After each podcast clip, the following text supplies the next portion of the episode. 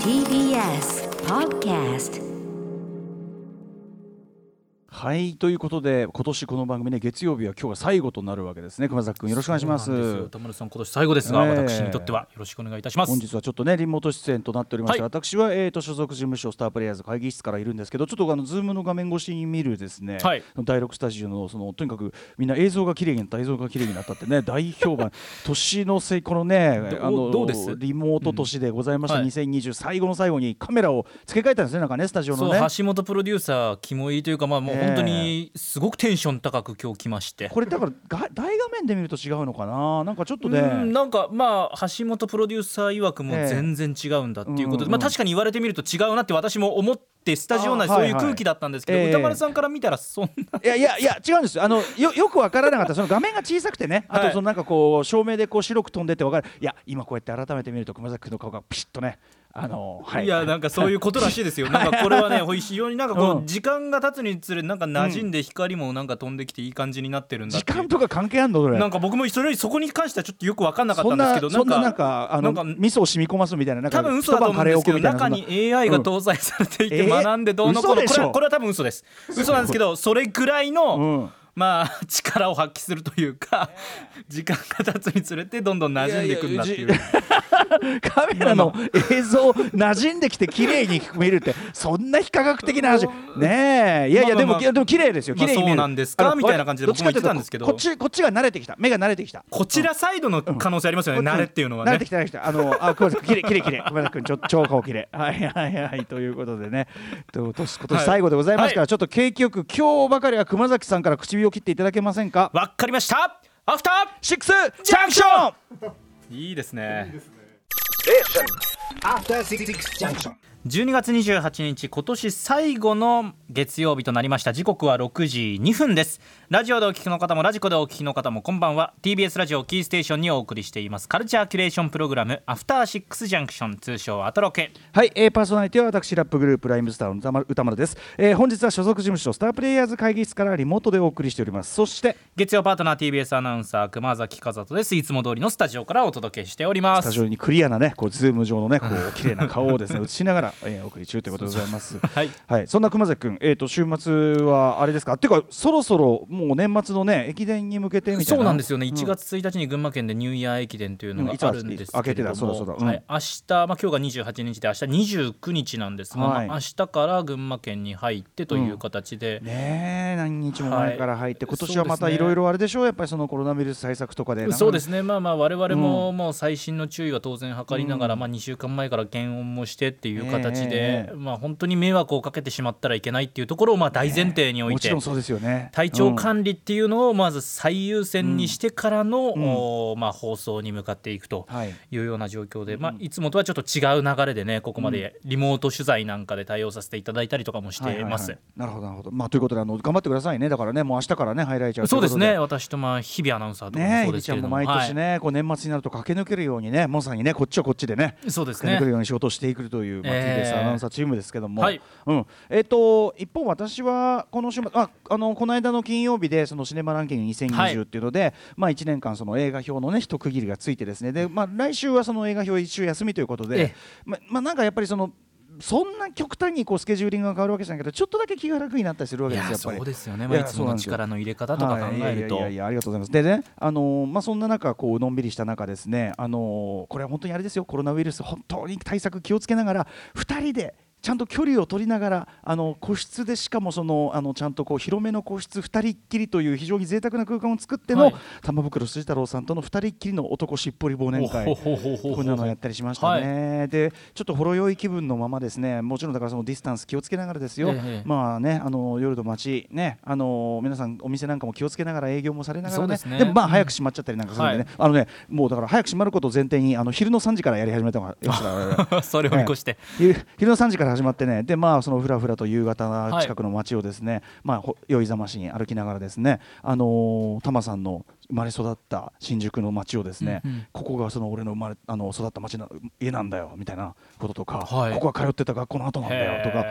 実は歌ちゃんここにこういうのがあるんだよみたいなねそういうのをねこうまあそ街をそぞら本当に、うんうん。あの裏のねあっちの西新宿の方は割とこう人もまばらでしたからね。はい。あのすごくねいい感じでね、うんうん。はい。あのしんみり過ごすことができました。なんとなくあの大晦日からですね歌丸一人散歩こちらのね準備といいましょうか。はい、玉さんの、はい、あの鍛え抜かれたこう街レポ技術、うんうん。こういったものもですね、はい学ばせていただきながらね、はい、あのちょっとね軽くね男同士のね忘年会やったりしたんですね。あとはそうですねあのカルチャーニュースというか。えー、とちょっとこの月曜日絡みで言いますと先週ねグラビア総選挙、はい。えーご出演いただいてですね立ち会いに本当にね相変わらず、えー頼りになるところを見せていただきました。そうなんですよね。はい。えーグラビアアイドル倉持優香さんが、えーなんと26日土曜だからそのご出演いただいたその週のはい。週末にですね、えー第一子ご妊娠されたことを発表されたということでおめでとうございます、ね、おめでとうございます。そうね、あのー倉持さんはですねなんかえっと、いろいろこう連載してるコラムとかだと不妊治療とかなかなか結構途中まではやられててでなかなかこう費用が高いやっぱり助成金必要だとかね、うんそうですね。うんそんなようなことをね、書かれたりしてたらしいんですけど、は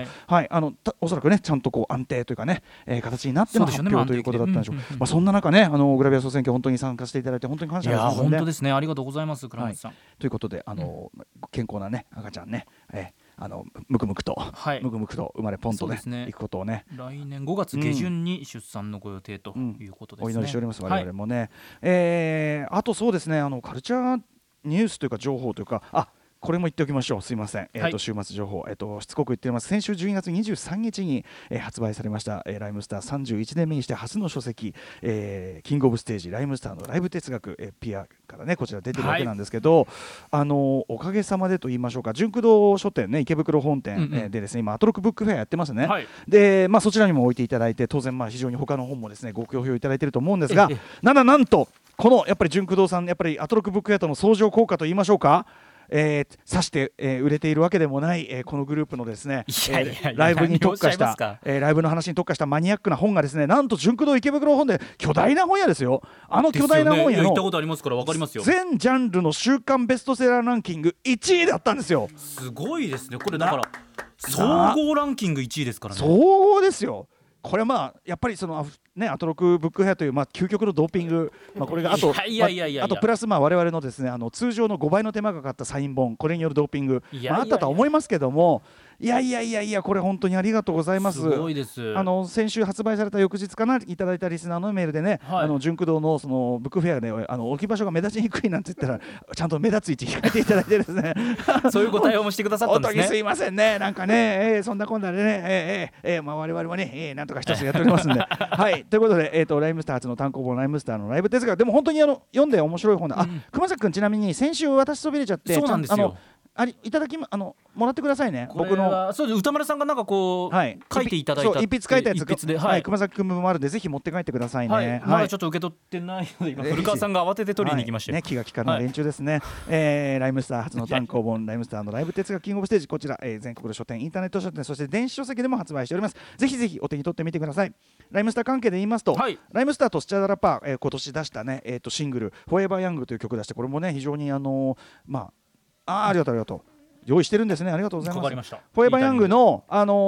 ーまあ、発売があれ春ぐらいでしたけどね、そのぐらいにやってですね、えっ、とまあいろいろこうイベントとかも飛んじゃったりしたんですけど、まあそのなんていうかなイベント飛んじゃった代わりと言いましょうか、えーフォーエバーヤング T シャツとエコバッグというのをですね発売させていただきまして、はいこちらラジオネーム野暮天な連中さん、えー先日話されていたフォーエバーヤング T シャツとエコバッグ届きました。めちゃくちゃかっこいいです。ありがとうございます。サイズによっては売り切れてるみたいなので即注文してよかったです。エコバッグも可愛くて小さく収納もできて使いやすそうでグッドです。これ本当おしゃれで可愛いんですよ。うんうんうんうん暖かくなったら着てライブに行きたいなと T シャツね楽しみにしています、えーそれならライムスターのライブ哲学を読み込んで高めておきますということで。はい。ということでスチャラパーからのライムスター、えーフォーエバーヤング T シャツ現在ライムスターとスチャラパーの両方の公式サイトから、はい。えー買えます。でえっとライムスターは黒 T シャツでスチャラパーの方は白 T シャツということで。で結構サイズがですねサイズ掛けがぽいぽい出てきてるようなのであの早めにちょっとチェックしていただいてですね。はい、あの多分あの限定的なね数でございますので、えーまあ景気の悪い中ですけどこれを着てですねガチョンと元気を出していただければと思う次第でございます、はい。すいませんね。わ自分ごとの宣伝みたいなの続いてるんです全然そんなそんな。じゃあちょっとねそんな中、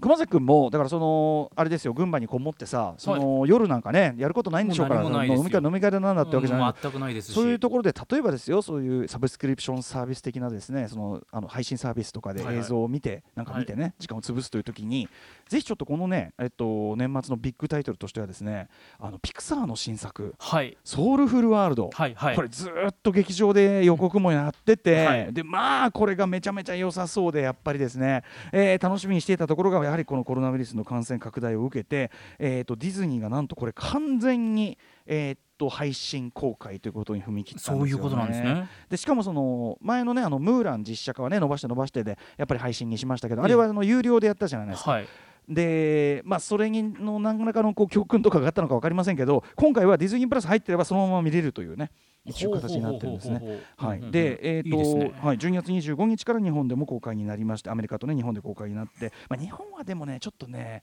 ディズニープラスあの 4K 仕様じゃなかったりしていろいろそういうこう劇場の代わりというのはちょっとどうなんだっていう仕様でもあったりするんですけど、でこれをまあ12月25日に公開になってこの週末にやっぱり見たんですよ私。はい。で、あのーもちろんね監督脚本ピート・ドクターさんピート・ドクターさんはもうあの、えーピクサーで数々の名作をですね、えー手掛けてきて、えーそうですね監督作として、まあ、カール・ジーさんとかね、えーやったりしてあと「インサイド・ヘッド」とか。うん。で今回その「ソウルフル・ワールド」まあちょっとテーマ的にもちょっとインサイド・ヘッドちょっと放出するとこあるのかなというね感じもありましたけどまあやっぱり期待にたがうの大傑作で。でまあ、これぜひまあ見ていただくに越したことは、はい。もちろんもう安定のピクタクピクサークオリティっていうかね久々にやっぱりピクサーのいいところってよくこんな話映画にするよねっていうその前だったらインサイドヘッドだったら脳の動き脳の動きっていうのをこう誰の目にも明らかなその面白いアクションものとしてこう描くとかそうだなまああとそうリメンバー・ミーとかの死後の世界とかさ。まあそうですね。うん。で今回はその今回はちょっとリメンバー・ミーとインサイドヘッドのちょっとんちょっとその両方の要素があるというか、まあ、あるそのジャズミュージシャンを志しながら中学教師をしている、まあ、男の人が、まあ、そこそこの中年手前みたいな中年手前にあれいくつなんだろうね、まあ、でも30代ぐらいの男がいてで、まあ、彼がその憧れのミュージシャンとこうセッションミュージシャンということで急遽きあの起用させることが決まってやったーなんて喜んでいると、でよそ見してこうスマホ歩き皆さんねよそ見スマホ歩きダメですよ、えーね。しているとですね、うん。えー案の定、まあ、スポーンとなんかね穴に落っこっちゃってここまで予告でね出ますからね、はいはい。落っこっちゃってあれまっていう中で、まあ、要するにまあ生死の境というか、うんうん。ほぼほぼそのもうあはいあなたはもうお行きなさいということねうっかりしちゃってそんなねよそ見しててっていう。でここからの描写がめちゃめちゃ面白くてこうぜひ見てあのねへ今回ね音楽をトレント・ロスとアッティカス・ロスさんっていうあトレント・レズナーとアッティカス・ロスさんっていうあのトレントあの要するにナインインチネイルズのあのトレント・レズナーさんあが、まあ、映画音楽ずっとそのデビッド・フィンチャーのねあのあれからずっとやってますよね。で最近そのいろんな作品もつけたりしてますけどこのお二人の音楽が今回はそのなんていうの？ソウルフソウル世界と現実世界っていうのは、まあ、ソウル世界というのは魂だけがふわふわしてる世界ね。で生まれる前の魂がいろんなそのなんていうのかな性格付けというかそういうのを受けてその準備ができたところでこう世の世の赤ちゃんのこう魂として入っていくってそういうこうまたとんでもない設定なんですよ。でまたそれをし仕切っている人たちの姿はなんていうかピカソの抽象画抽象画の線線でこう一筆書きしたような抽象画みみたいな人たちがそれを仕切ってその表現とかももうピクサーすごいっていう感じであーそうなんですねめっちゃめなんて面白いこと考えるんだろうって感じでであのそのソウルの世界は割とこうふわふわしたパステルカラーでで常にこうマジックアワーというかですねちょっと淡い、まあ、影はあるんだけど全体にふわーんとしたあんまりバキッとしてないこう絵面で描かれているのに対して現実世界っていうのはあのすごいバキッとこう影が立った、なんならそのジャズクラブのシーンとかものすごく暗闇の表現とかがバキッとこう効いた、まあ、陰影がすごいはっきりしたエッジの効いた絵作りでそれでま,、はい。まずすごい絵作り的にもすごい差があるわけですよ。でで音楽もそのトレント・レズナーさんとアッティカ・ロスさんの音楽が特にそのねあの魂界の時の曲がなんかちょっとこうテクノ調っていうかあれでねそれがまたねなんかその無機質な感じとあの地上に帰ってきた時のまあこっちはジャズセッションのその世界なんでその生音感がある感じとかのすごいその対比もいいですしあのとかあとねその魂世界で結局そのあの、まあ、その主人公は、まあ、実際はお亡くなりになる手前なので、まあ、ギリギリでこう本当にああっちの世界にねお行きなさいってなってて、そのエスカレーターみたいになってて向こうにこうなんだろうこう表現しづらいなこう白黒でもうこうわーってこう、まあ、銀河みたいになってるところに人々がこうエスカレーターでスーッとこう飲まれていくわけです、うん。でそうするとこう向こうのあちらのねあの世に行くと。えで、まあ、皆さん観念してあのように言ってるわけですけどそのねあのあの世に行く瞬間の音とかがもう絶妙なね。あので主人公がその音聞いてギャッつって「はいあのはやだ!」っつって もう絶妙なその音とかうねわー聞きたい。あとねそうこれぜひ作品見てくださいとか、あとまあその合間合間でその例えばねその魂の世界もその魂がぎ現世で生きててもそのあるものにその例えば芸術であのピアノを弾いたりしてボーガの境地に至ったりするとそのゾーンに入る。そうするとそれはその魂の世界に生きていながらに魂の世界に入り込んじゃうってまあそういう一つ設定があるんですけどでそれと紙一重の存在として亡者になってしまう、うんあるものに取りつかれてしまってうーん例えばそのなんか株を運用してたその株マンが運用運用運用っつってこう暗いこう存在になっちゃってるっていうくだりがあって。でそこでまあそのその世界にこう通じてるまあちょっとこう男がいてその人に「いや俺もね実は一時期あの亡者になってしまったことがあるんだよ。え何でなったの?」ここのね一言の答えとかがもう最高。もうだからこう、へー。これもうねあの爆笑です。もう本当にあのギャグも聞いてるし、はいはい。まあ本当に質は高い作品でした、うんうん。なんだけどだからそのちょっと23ねその今回の公開形態に関してまだまだそのね配信、まあ、今コロナウイルス状況下で仕方ないからあんまりその配信でやることそのものにも今更文句も言わないけど、はい。ただその言わないけどじゃないんでね。まずねちょっとぜひ皆さん見るんだったら、うん。さっき言ったようにその特に現世の陰影の表現がものすごいバキッとしてる作品なので、はい。やっぱりご自宅の環境をできるだけ暗闇要するに映画館館向けの絵作りしてるんですよものすごく。まあまあまはっあそうかきり。そうかそういうですよね、はっきり。だから僕ちょっと昼間に見ちゃって、ああなんか画面反射しちゃってこれだ結構台無しだなみたいな。ああそうなんですね。そういう感じであったんですよ。だからねできるだけやっぱりその映画館に近い環境、はいまあ、今はい回は本当に配信を目的として作られてないので、はい、うん、もう本当に絵作りが映画館向けなのでやっぱりご自宅の環境をできるだけいい感じで見てあげて、うん、それはちょっとかわいそうだなと思いましたしあとねこれはちょいちょいこの文句言ってる人いますけどまあディズニーのあれってえ劇場公開する時に吹き日本語吹き替え版と、はいはい。えっとまあ、英語言語版があるじゃないですか。で、まあ、吹き替え版の方とかはタイトルとかあとそのえ劇中に出てくるこう文字表現ですね、うんうん。が日本語にこう置き換えられてたりするはい。じゃない、な見たことあります？わかね。わかります、はい。で前からそのフォントとかがねちょっと、まあ、そのディズニー・ピクサーの作品で、まあ、ちゃんと気を使ってるところもあるんだけどその書き文字であるべきところでものすごいこうゴシック体でガーンってこういかにもフォントって感じっていうか普通にその例えば最初にウォルト・ディズニー・ピクチャーズ提供ってこう出たりするんだけど、はい。そのフォント自体がうわ気使ってねただの。はあうん、うわなんかそのでやっぱりこの間の僕がねあの推薦図書で押したあの SF 映画の中のタイポグラフィーというね、本紹介しましたけどやっぱりねこういう文字の要素一個一つ取ったって映画の世界をねこう一つ間違えれば台無しにしてしまうし、うん。う本当に作り大事な要素なわけですよ。つまりその映画、はい。映画に関わってる人の一個一個の努力なめんなよっていう感じがちょっとしちゃって。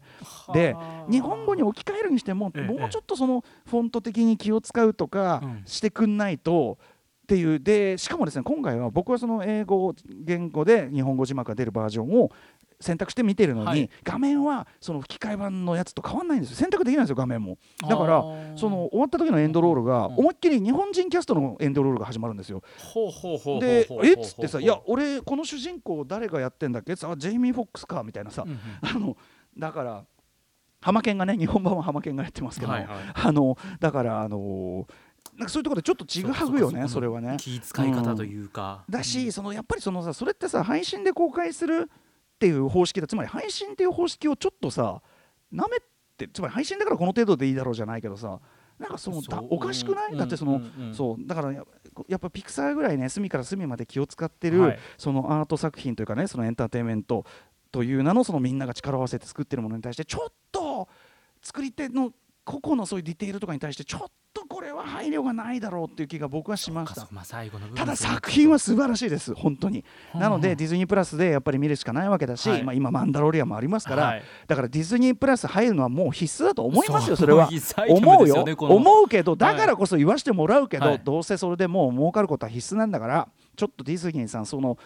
志の部分っていうのを捨てるといずれそれは首を絞めるんじゃないですかということは言っておきたいかな、うんうんうんただ本当にソウルフルワールドは。うん作品自体は。本当に素晴らしかったです。あのあとはぜひ皆さんね、あのエンドロールももう可愛いんだ。あの魂っ子たちのね魂子たちの,、あのお遊びの様子も本当に最高だしあのエンドロール最後の瞬間まで楽しめますんで、はい。ぜひぜひ見てみてください。といったあたりで本日のメニュー紹介いってみましょう。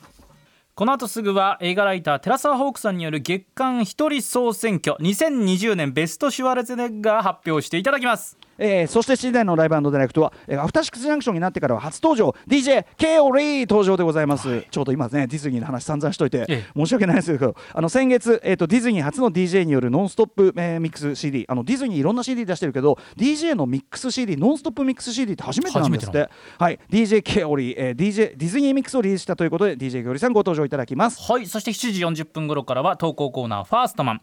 我こそは宇宙で初めてこれをやった宇宙で初めてこれに気づいていたなどあなただけが信じ込んでいる発明や気づきを送ってください。そして8時台の特集「 Beyond the Culture はこちら。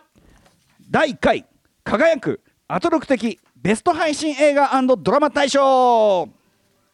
はいということで新型コロナウイルスの感染拡大によりまして多くの人が巣ごもり生活を余儀なくされました今年2020年。そんな中例年よりも高い注目を集めたのがネットフリックスアマゾンプライムビデオや UNEXT などの動画配信サービスでした。はい熊崎君もねこれで韓国ドラマいやまさにまさにそう自粛期間でっていうところはありました、ね、まってね素晴らしいことですよね、うん、それでね好きな世界が広がってさ、はい、えー、ということでまあいろんなコンテンツが見られて最高なんですよね。なんですけどであのこう年末年始もねこうのんびりこう配信見りゃいいやって、はい、これはもう間違いないあたりなんですが、ええ、ただ正直コンテンツの数多くてですね多い割に、はい、あの割と説明が不親切という傾向がありまして、こういう配信、特にネットフリックスあたりはちょっと不親切ね。そうですね、でそのということで、まあ、そのおすすめのさなんかトップの順に見たりすればそれは十分面白いんだけど、はい、本当に我々の胸に刺さる優れた作品というのがちょっとひょっとしたら取り逃してんじゃない眠っていて全然気が付いてないパターンって絶対ありますからね。そうなんですよ。ということで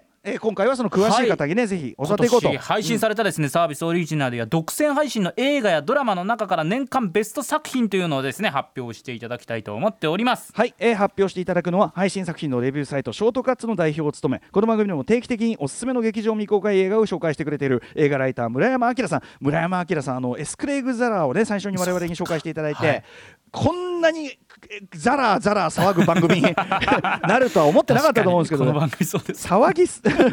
えー、いや本当に僕も嬉しいですけど、はい、村山明さんそして、えー、ショートカッツのライターの一人、えー、劇団角田主催の桑原優子さん、えー、この二人にお話を伺いたいと思います。はい。番組への感想や質問などはリアルタイムでお待ちしています。アドレスは歌丸アットマーク tbs.co.jp 歌丸アットマーク tbs.co.jp まで読まれた方全員に番組ステッカーを差し上げます。えー、番組ではツイッター、LINE、インスタグラムも稼働しております。各種フォローお願いいたします。それではアフターシックスジャンクション行ってみよう。えアフターシックスジャンクション